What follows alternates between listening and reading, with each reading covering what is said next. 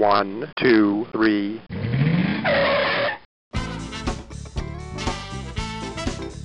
Bem-vindo, bem-vindo ao Paladar Distinto, seu podcast de gastronomia. E hoje eu tenho a honra de falar com um cara muito bacana, contar seus projetos, contar aqui sobre poke, né? Sobre seu outro projeto também, recém-lançado, o chefe Ravi Leite. Tudo bem, Ravi? Salve, Gabriel, beleza? Você me mandou ali, eu só topei porque é o episódio 153. Senão a gente ia ter que esperar mais mais oito aí para fazer o 162 para somar nove. Então, você vê que eu, que eu estudo bem o, o, entrevistado, né, Ravi? Eu vi lá que você adora o número 9, né? Então eu falei, poxa, vou deixar aqui um episódio especial aqui, somando 9, né, para você aceitar aí e fazer esse episódio, né? Obrigado, obrigado pelo convite, Gabriel, e pela atenção aí. Esse negócio do 9 é coisa de louco mesmo, e, mas é só pegado, então bora. Ah, com certeza, que bacana, Ravi. Nossa, obrigado aí por aceitar nosso convite, sempre te acompanho aí, né? E, mas conta pra gente, Ravi, eu, né? Vi um pouco aí a sua trajetória, o início, né? Mas conta pra gente aí como que surgiu, né, a paixão pela gastronomia. Sei que lá onde você morava, no sul, né, o contato com a sua avó na chácara, foi um pouco por causa disso? Cara, até meio, meio clichê, acho, começar a contar a história desse jeito, mas é, acho que foi assim mesmo. vivia na minha mãe nutricionista, meu pai fotógrafo, meu avô e minha avó moravam numa chácara, então final de semana passava lá com eles, é, tratando da criação, colhendo alface, cenoura, plantando as coisas, secando o tanque. Então cresci meio no mato mesmo e ajudando minha avó na cozinha, fazer bolo, macarrão. E eu fui gostando assim na escola quando perguntavam o que você quer ser quando crescer, a galera respondia astronauta, bombeiro, sei lá. Eu sempre falei que eu queria ser cozinheiro. Calhou que na época que estava para entrar na faculdade, ali com 17 anos, começaram os cursos de gastronomia, pelo menos em Curitiba, assim. Eu fui a segunda turma da PUC, então meio que as coisas foram se ajeitando para eu trabalhar com isso, assim. Muitos, né? Alguns não, né? Mas muito teve esse contato, né? Com a avó, com a mãe, né? O que você falou, legal que lá de final de semana, né? Você já ia lá na chácara, né? Esse contato lá com os, com os ingredientes tal e tudo mais, né? Acho que isso é, foi um trampolim aí, né? Para você gostar, né? Desse tipo, né? Sim, e daí me mudei para para cidade grande logo depois que não tem não tem mato, não tem tanque, só tem o Ibirapuera ali, o Lago de Ibirapuera. Mas, cara, eu adoro morar em São Paulo, não volto para Curitiba, é, só para visitar a família mesmo. Para morar, acho que difícil. Nossa, que bacana. E o seu primeiro contato, assim, quando você veio para São Paulo, é, foi com o Lohan, Ravi? Foi. É, me mudei para São Paulo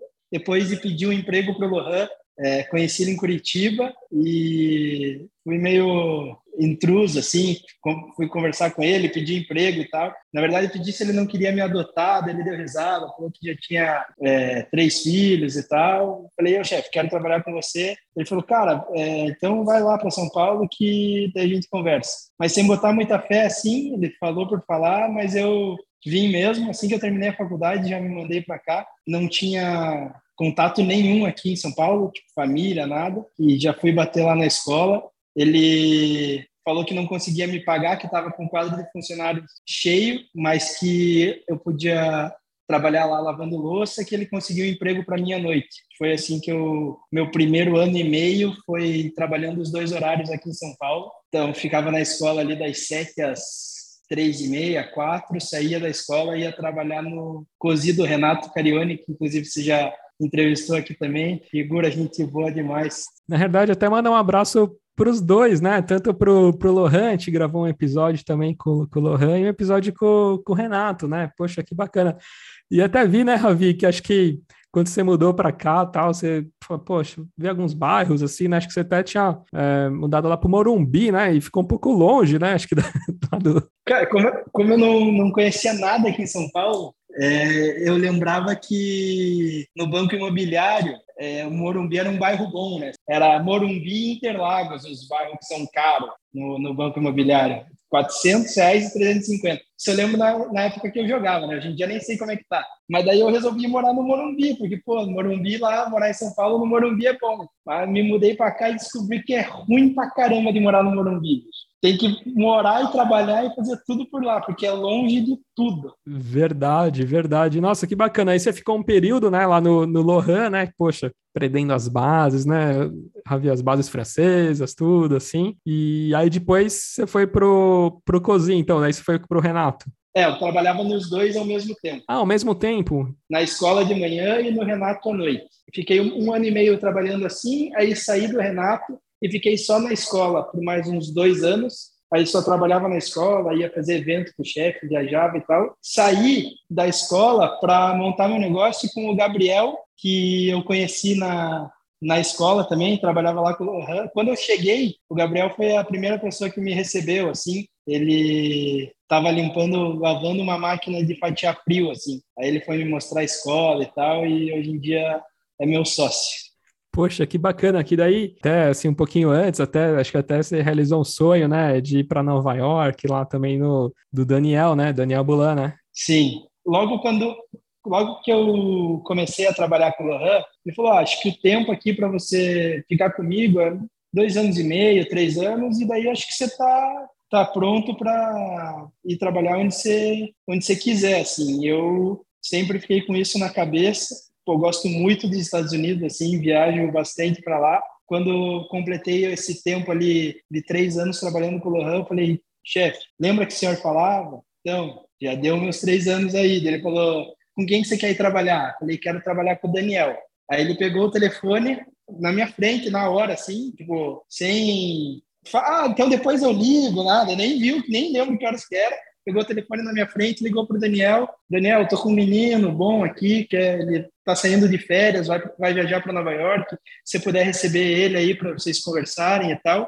Isso era verdade, eu estava realmente indo para Nova York. E daí eu apareci lá, o Daniel falou, ah, diz para ele vir aqui. Eu fui, é, ele, o Daniel me recebeu no, no restaurante Daniel, que ele tem em Nova York, ele tem alguns, né? Tem a Brasserie, tem o Daniel. Me recebeu lá, o, o escritório dele fica tipo num canto assim em cima da cozinha, meio que um mezanino, não sei se fica direito que você tem a visão total da, da, da, cozinha, assim tinha uma bola de basquete com a mão encravada do Michael Jordan assim no, no escritório dele. Nossa. Daí, pô, conversei com ele lá, acho que gostou de mim, enfim, não sei. É, falou para eu passar o dia é, com eles na cozinha e eu topei na hora, óbvio, e ele me levou para para a cozinha, chamou um sous-chefe dele, falou: oh, "Esse aqui é o Ravi, é do Brasil e tal, vai passar o dia aí com a gente, acho que a gente vai contratar ele". Ele já tinha me passado o, o contato da menina do RH que ia fazer o visto do trabalho, tudo. Eu ia voltar para o Brasil e dali uns três meses, mais ou menos, a papelada ia ficar pronta para eu poder é, ir para lá. E o cara, o sous-chefe dele me levou no lugar onde onde a galera se trocava, assim, pô, uma cozinha, acho que tinha uns três andares para baixo, a cozinha, assim, Nossa. produção, panificação, confeitaria, lá em cima a cozinha de, de finalização, pô, animal. Sei lá quantas pessoas tinham trabalhando, cara, naquele lugar. Hoje em dia, assim, eu chuto umas 150 pessoas, acho. Nossa. Daí ele me levou lá no, no, no vestiário, lá não sei onde, o cara falou, ó, tá aqui ó, a doma, tá aqui o avental, se troca aí. Aí beleza, me troquei rapidinho, cara, daí saí do, do lugar onde eu tava me trocando, ele já não tava mais lá. Você se perdeu, né? Pô, daí para eu voltar onde que o cara tava, bicho, e eu sozinho naquela cozinha. Nossa. Fui indo, fui indo, tentando lembrar o caminho, meio que um labirinto, assim, sabe? Cozinha cheia de equipamento, bancada, galera passando. Daí cheguei no carro, ah, é mesmo, você, então, agora pega aqui, ó, me deu um maço de lavanda. Putz. Falou, ó, vai tirando florzinha por, por florzinha. E beleza. Não é que você vai fazer isso. Ele me botou num canto assim da sala. Mas no canto da sala mesmo. E eu, bicho, agora eu vou detonar essas florzinhas aqui o mais rápido que der, que depois eu quero ver como é que a galera trabalha aí, quero aprender mais coisas e tal. E fazer rapidão para os caras também demonstrar meu trabalho, né? Aí terminei uma ação de flor de lavanda, falei, chefe, terminei me arrumou mais um, bicho. Nossa. Mais um de flor de lavanda. Mas, cara, a, a energia do lugar, assim, pesada, eu lembro de achar pesada, tipo, a galera meio, não dava muita bola, assim, para você se chegar a ser o, o cozinheiro do Daniel, você penou muito, então eu acho que eles fazem questão de todo novato penar tanto ou mais quanto eles estar ali, sabe como? Nossa, imagina. Mas acho que isso tem perdido força hoje em dia, cara. As coisas não funcionam mais assim. A galera não topa mais, não engole tanto sapo mais, né, cara? Como antigamente, né? Hoje em dia, outros tempos, outros tempos, exatamente. Mas, cara, comecei a trabalhar na cozinha com 14 anos.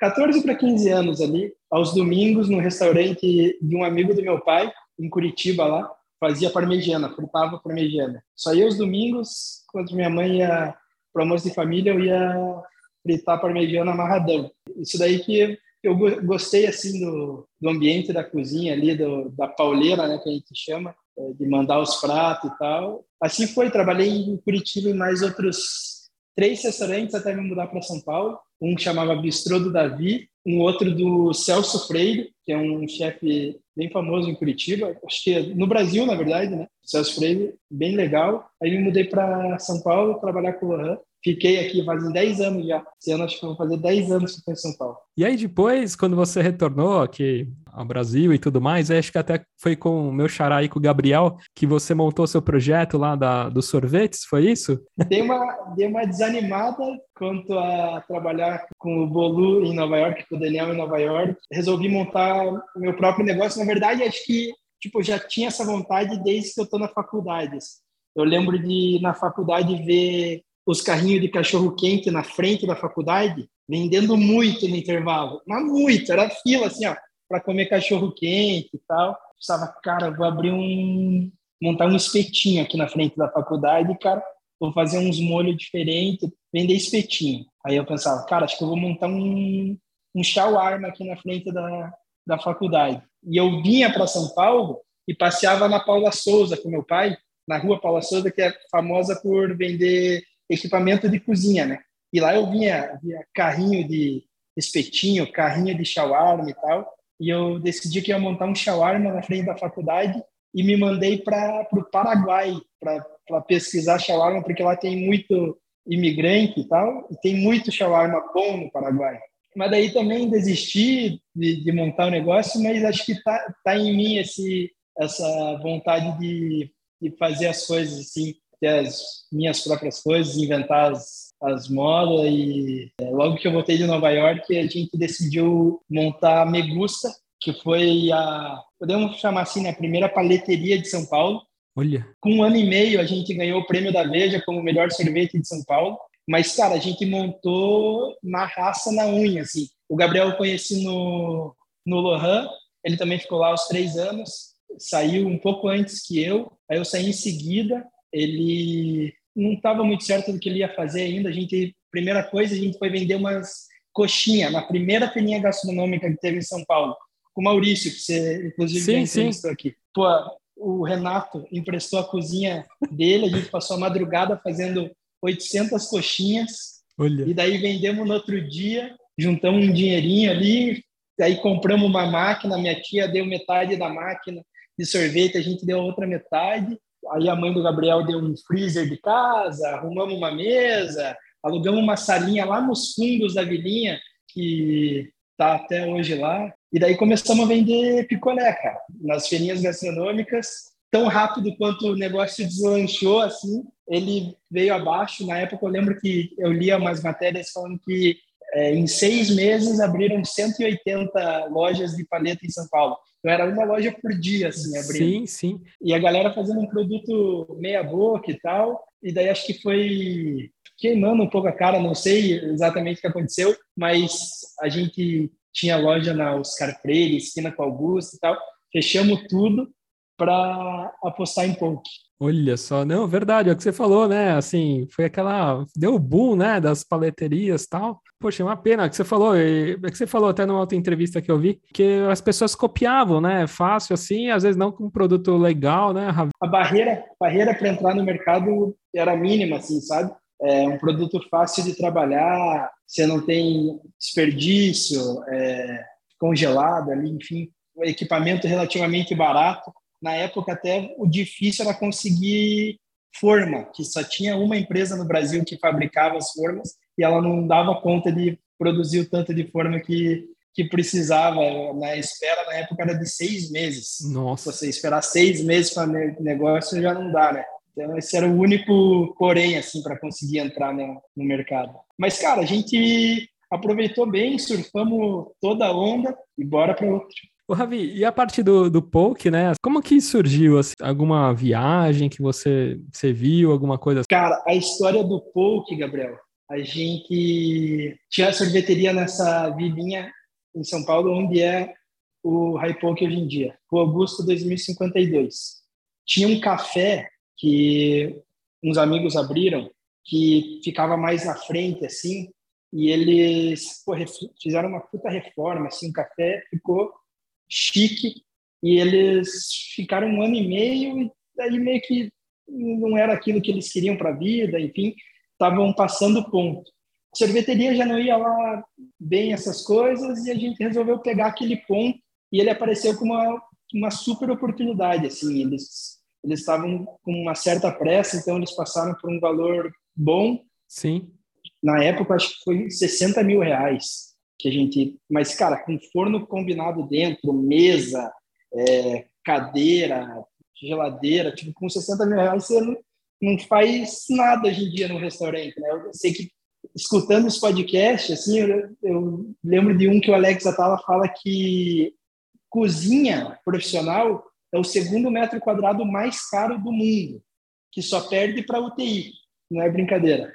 Essa oportunidade apareceu, a gente agarrou, a gente não sabia exatamente o que ia fazer lá dentro. A única coisa que a gente sabia que era ver tinha comida, que era o que a gente sabia fazer. Na verdade, a única coisa que a gente sabe fazer até aí é comida. A gente não não era um negócio assim. A, a tia do Gabriel ajudava muito a gente com a parte de do financeiro, RH na, na Megusta, e a gente só se preocupava em fazer o sorvete. Quando a gente abriu o restaurante, a gente abriu também fazendo comida, que é o que a gente sabe fazer, mas ao longo do tempo a gente foi ter, tendo que aprender meio que na marra que para você ter um restaurante você precisa saber de muitas outras coisas. Fazer comida boa é um pedacinho de toda uma muitas coisas que tem para fazer no restaurante. Mas a gente viu poke na Califórnia e a gente pensou, cara, isso daí não tem aqui no Brasil, acho que vai vir forte para cá. Mais uma vez, acho que acertamos na aposta. A gente montou o High Poke em 2016, então esse ano agora em junho, dia 17 de junho, a gente completa seis anos.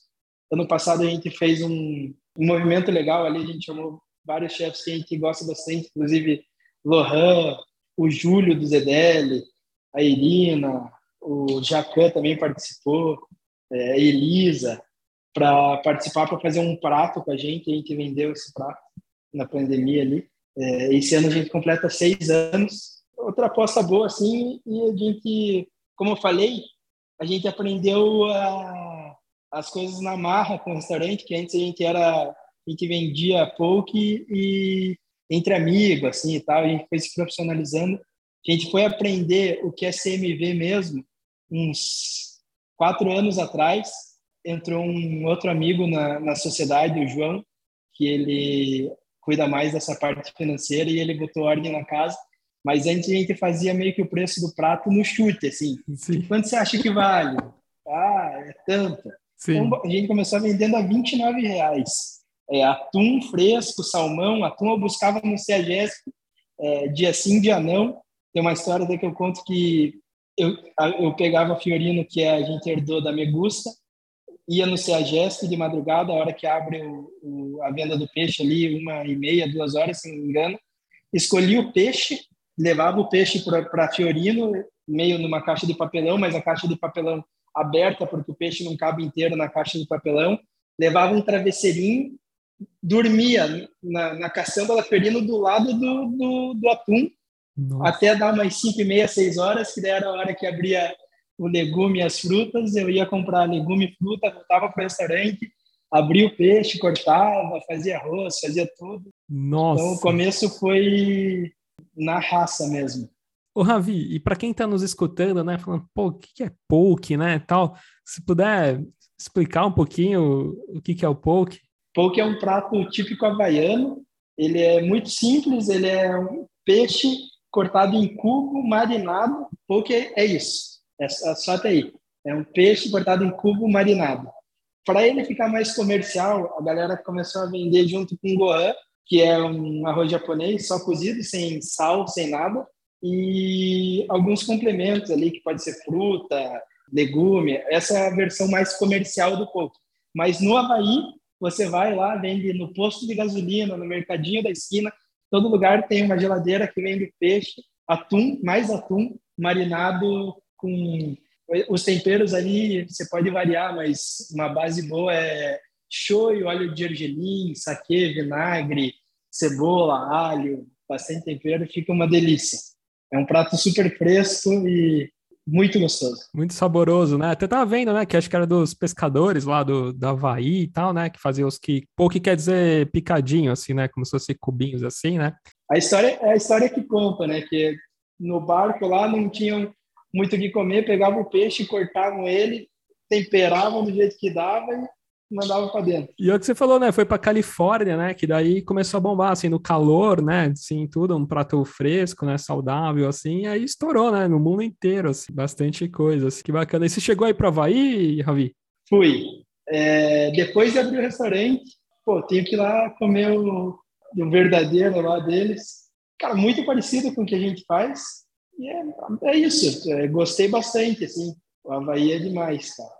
E é o que eu falei, vende, vende no, no, no posto de gasolina, no mercadinho, na, no, no mercado gigante, em, todo, em, todos os restaurantes, todo lugar tem, tem poke. Assim, é um prato rápido que você passa de leva para casa, ou passa e já come e volta a trabalhar. E é por isso que acho que ganhou bastante mercado. E tem algum tipo assim, que é o carro-chefe aí do, do High Poke, Ravi, assim, algum preparo? Cara, uma sacada boa que a gente teve no Poke foi dar a opção do cliente montar do jeito que ele mais gostar, assim, sabe? É, acho que corresponde a 97% das nossas vendas o, o poke montado. E uma, outra coisa legal que a gente tem feito no poke que a gente faz o, uma latinha com refresco, é o primeiro refresco enlatado do restaurante do Brasil. Eu nunca nunca vi ninguém fazendo isso. A gente sempre foi muito ligado na sustentabilidade. Sim. Então a gente cortou plástico assim da nossa operação.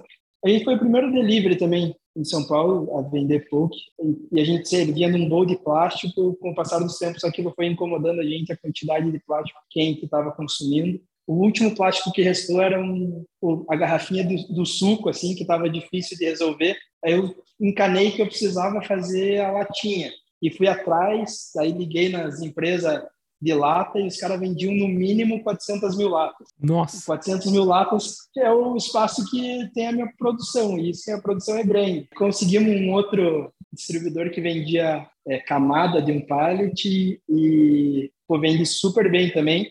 É, a gente tem refresco de capim-limão, tônica de melancia, um suco que é clássico da Havaí, que é, chama POG, que é Passion Orange Guava, um suco de maracujá, laranja e goiaba, uma mistura que fica uma delícia. Nossa. A gente tem mate com limão, um outro refresco de yuzu, que é aquele limão japonês. E vem numa latinha? Isso, na, na produção que a gente tem lá, a gente faz um fresco, enlata ele e aí vende. Pasteuriza lá e vende. Show de bola, animal. É, que você falou, né? Já tem a comida super saudável, né? Mais essa linha sustentabilidade assim vai muito, muito legal. O Ravi, você tem um projeto agora super bacana, né? Que é o recente, né? Que até é o, é o linha mista, né? Se puder falar um pouquinho mais. Até você fala que é uma, uma nova geração aí de fast food aí super saudável, né? Sim. A linha mista foi uma, uma necessidade que a gente sentiu ali na pandemia de colocar um, um outro produto. Tem uma história é, que é da caneta Bic, Gabriel. A Bic, além de caneta, ela produz isqueiro, barbeador. Daí você para para pensar assim, você, pô, mas o que, que tem a ver? Os caras vendem caneta e vendem isqueiro, barbeador. E a sacada é que os caras têm a manha de fazer pequenas pequenas peças de plástico, de, de ferro, alumínio, tipo, tudo pequenininho. Tá. E aí a única coisa que eles precisam é montar ali de um jeito diferente e daí vira uma caneta, ou vira um, um isqueiro, ou vira um barbeador, mas é tudo com plástico, é, alumínio, enfim. Então os caras dominaram esse mercado de produzir essas pequenas peças e daí eles foram diversificando. A gente viu que dentro do, do, do High Poke, a gente tinha um restaurante de salada. É, a gente já tinha folha, tomate cereja, que a gente compra quatro vezes por semana de CEGESP, cebola, milho, avocado, enfim, a gente já tinha tudo que dava para fazer uma salada maravilhosa. O que a gente fez foi montar uma, uma nova marca, que a gente deu o nome de linha mista, também por conta de, da linha de montagem ser do poke e da mista, mas aí também tem outras explicações é, de ser um restaurante da roça e urbano, que é misto nesse sentido também. Sim. E está indo super bem. Em 2019 a gente viajou para os Estados Unidos também, tem um restaurante lá que o nome é Sweet Green, que a gente é, tem como inspiração, assim, é, demais o trabalho que eles fazem. E a mista vem sendo o um, um novo desafio, assim, a gente está bem feliz com ela. Que legal. E aí são pratos também, né, Ravi, assim, todos também nessa linha saudável, né? A gente não tenta não ter esse apelo de saudável, porque acho que da, da escola ali do, do chefe, a gente tenta trabalhar sempre com os melhores produtos e tal, de fazer uma comida honesta. O mais importante é que ela seja gostosa, né? Sim. O Jacan fala, tem uma muito boa do Jacan, que ele fala que só tem dois tipos de comida no mundo: comida boa e comida ruim. Tá ligado? Tipo, ela pode ser saudável e boa, pode ser saudável e ruim, a hora que você põe na boca ali, é.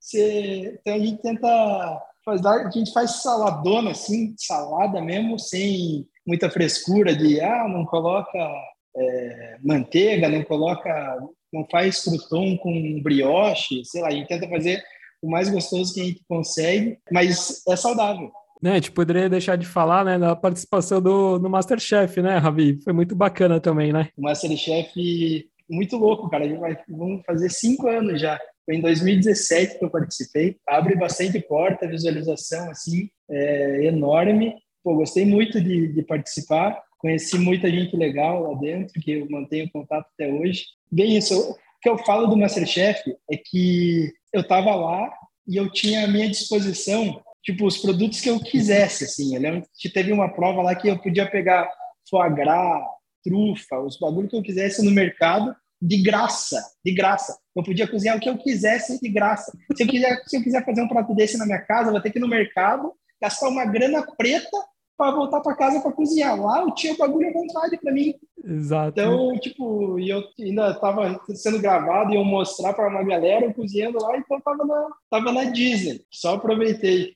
Com certeza, foi muito legal, muita visibilidade. E até falando em Masterchef da, das amizades, né? Até mandar um abraço aqui para o nosso grande amigo aqui, o Pablo Azen, né? Pablão, Pablão, Benza aí no Benzo, faz um trabalho muito, muito legal também. E falando, né, eu vi, né, Ravi, que você gosta aí bastante também de viajar, né, de pegar essas referências fora, né, tanto nos Estados Unidos que você gosta bastante, né, vi que você, né, desde Nova York até pro outro lado também lá, Califórnia e tal. Vi também aí que você foi pro Havaí e tal.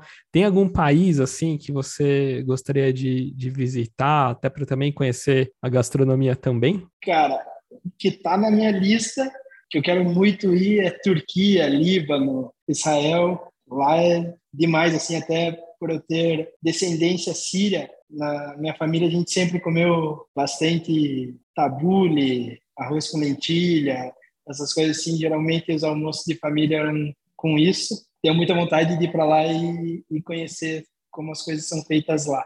Mas fui para fui o Japão em 2018, se não me engano, e muito louco lá também, cara. Quando tiver a oportunidade de ir pro Japão, é, é muito louco porque tudo é diferente lá, tá ligado? Sim. Tipo, tudo, tudo, tudo, tudo, tudo é diferente. Tudo é uma surpresa.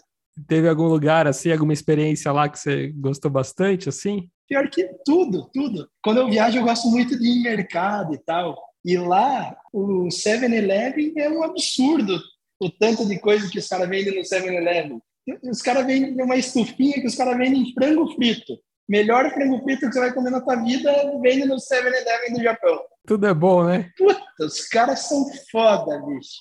Tudo é bom no Japão, cara. Os caras são bons mesmo. Os mercados vendem os peixes tudo vivo. Puta, no Japão os caras são bons, Gabriel. Os japoneses são bons, cara. Você já foi pro Japão? Não, Ravi, assim, tá na minha lista, já era para ter ido um tempinho é, visitar, né? Até com a minha família, com meus pais e tal, mas tá na, tá na lista aqui. Poxa, de conhecer, assim, né? Japão, ali um pouco a Ásia também, ali a China também eu gosto muito de essa parte asiática, assim, eu não conheço. O que pega é que é longe, né? Mas daí faz o que eu fiz, que eu parei no Havaí, fiquei sete dias e daí fui para o Japão. O Havaí foi só, foi só desculpa, o Havaí foi só desculpa para ir para o Japão, que eu parei lá. Poxa, faz assim pit stop lá no Havaí mesmo, assim, que, pô, deve ser incrível, né? Até os, tenho familiares assim do Japão que acho que também que tá perto, né? Também é pro Havaí, também, então também tenho muita curiosidade também de, de conhecer o Havaí também. Poxa, muito legal.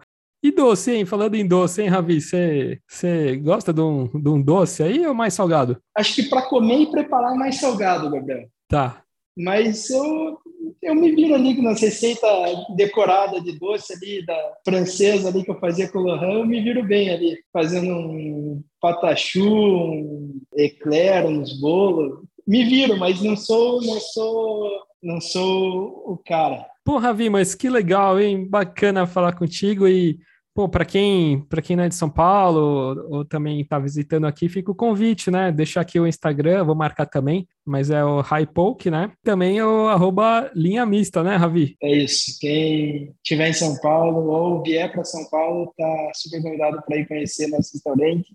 Ou se, não, se não quiser sair de casa, os dois têm delivery, chega muito bem. Então, é só chegar ou pedir. Poxa, que legal. E tem o seu Instagram também, né? Que é o Ravi Leite, né? Arroba Ravi Leite. Lá eu posto umas receitinhas e hoje em dia mais minha filha mesmo, que é pai babão. Que bacana, Ravi. Muito obrigado, viu? Prazer falar contigo. Eu que agradeço aí a oportunidade. O bate-papo foi demais. Tamo junto, Gabriel. Um abração. Valeu. Tchau, tchau. É, um abraço. Tchau.